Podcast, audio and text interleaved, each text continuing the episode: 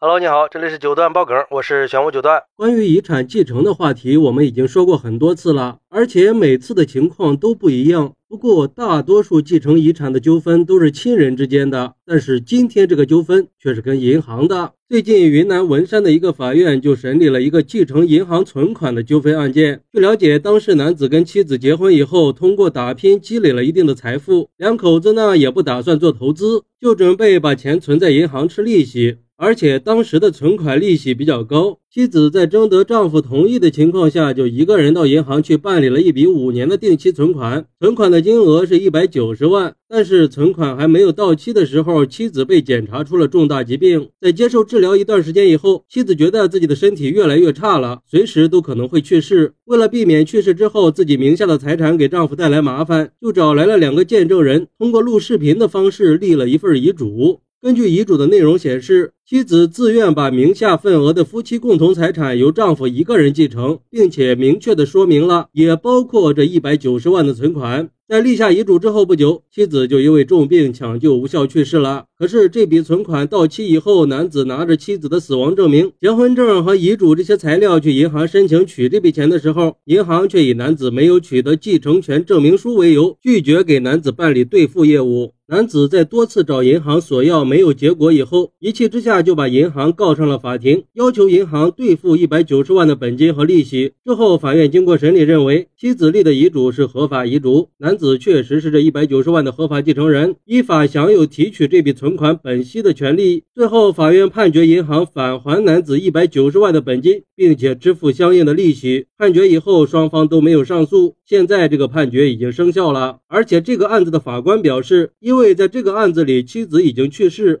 男子不能跟公证机关申请办理继承权证明书，而银行对妻子的遗嘱真实性又没有办法进行验证审查，所以男子提起诉讼是符合法律规定的。这个事儿也应该让法院来判决。关键是这个案子对有类似情况的公民办理取款手续有一定的参考意义。哎，这个法官说的没错，像这种案子都属于经典案例，可以给以后的司法实践带来很多的便利。而对于这个事儿，有网友就说了，存款没有证明就不能继承。那我弱弱的问一句，如果反过来要继承的是欠银行的贷款呢？没有继承权证明书还需要还钱钱吗？还需要这么麻烦的手续吗？已经拿了那么一大堆的材料了，有什么理由不让取款呀？难道你是青天大老爷还要断案吗？你的一个拒绝就害得别人跑来跑去的，还到法院去告你，不光损害了你们自己的信用，还浪费了别人的时间和精力。按说这里边应该有精神伤害的成分，银行是不是要赔偿一部分呢？不过也有网友认为，银行不是个人企业，不管钱留在账上有多少，和员工、企业都没有关系。如果没有合法的手续取到了钱，银行的员工是要承担责任的。所以不是本人来取，银行都会卡的比较严格，只要有合法合规的文书，都是可以取出来的。银行在处理遗产继承的时候，也是需要确保合法权益的保护的，要求亲属提供相关的文件，也是一种合理的要求，防止财产被没有授权的人给取走。而且法官已经清清楚楚的说明了不能取款的原因，真的是没有更简单的办法了，只能通过法院。所以还是不要再误会银行了。而对于这个事儿，有律师认为，民法典有明确规定，遗嘱一般分为公证遗嘱、自书遗嘱、代书遗嘱、录音录视频遗嘱多种形式。而以录音录像形式立的遗嘱，应该有两个以上见证人在场见证。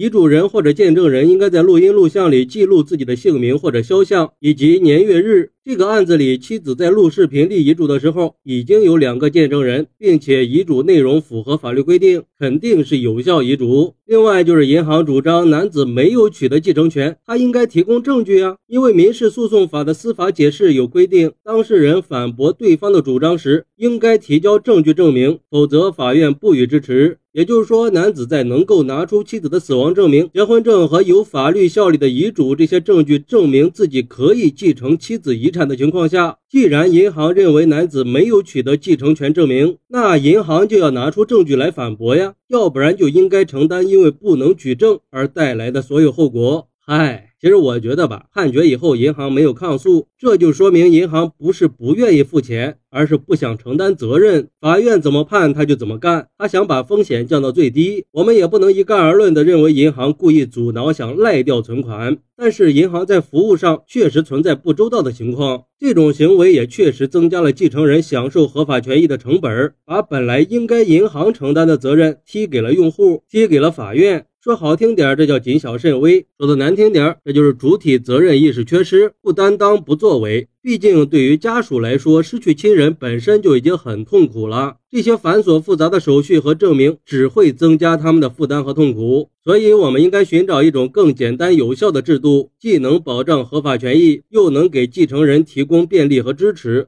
这个就需要有关部门去加强完善遗产继承制度了，多关注公正和效率的平衡。而作为继承人，如果遇到在取亲人在银行的存款遇到银行拒绝的情况，这个时候法院就会扮演很重要的角色。遇到任何纠纷，可以寻求法院的帮助，帮忙解决问题。这次这个判决就很好的体现了对合法继承权的保护，也是对法律的一种坚守，有很积极的榜样作用，也让公平正义的实现又迈出了一步。好，那对于这个事儿，你有什么想说的呢？快来评论区分享一下吧！我在评论区等你。喜欢我的朋友可以点个订阅、加个关注、送个月票，也欢迎点赞、收藏和评论。我们下期再见，拜拜。